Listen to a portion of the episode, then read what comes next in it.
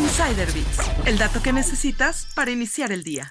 ¿Qué necesitan los capitanes de la Ciudad de México para convertirse en franquicia de la NBA? Los capitanes aspiran a convertirse en una franquicia de la NBA, aunque la expansión no está en el futuro próximo de la liga.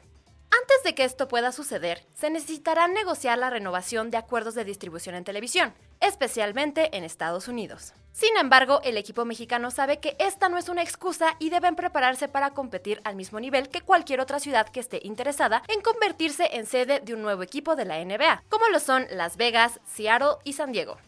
El año pasado, Adam Silver, comisionado de la liga, aseguró que la Ciudad de México cuenta con el inmueble, la población y el mercado ideal para albergar una de sus franquicias. Pero, ¿qué representaría para México conseguirlo? De acuerdo con Ignacio Abascal, presidente de los Capitanes, que la Ciudad de México obtenga una franquicia de una liga deportiva profesional, como la NBA, significaría duplicar el Producto Interno Bruto del deporte del país. Además, hay que tomar en cuenta que las franquicias deportivas promedio tienen un valor de 3 mil millones de dólares, sin contar el impacto que provocan en salarios, afluencia de gente, venta de boletos y viajes. Para que la capital del país tenga su propio equipo de la NBA, uno de los principales puntos que debe garantizar es que pueda llenar 80 partidos en la Arena Ciudad de México, que tiene una capacidad de 22.300 espectadores.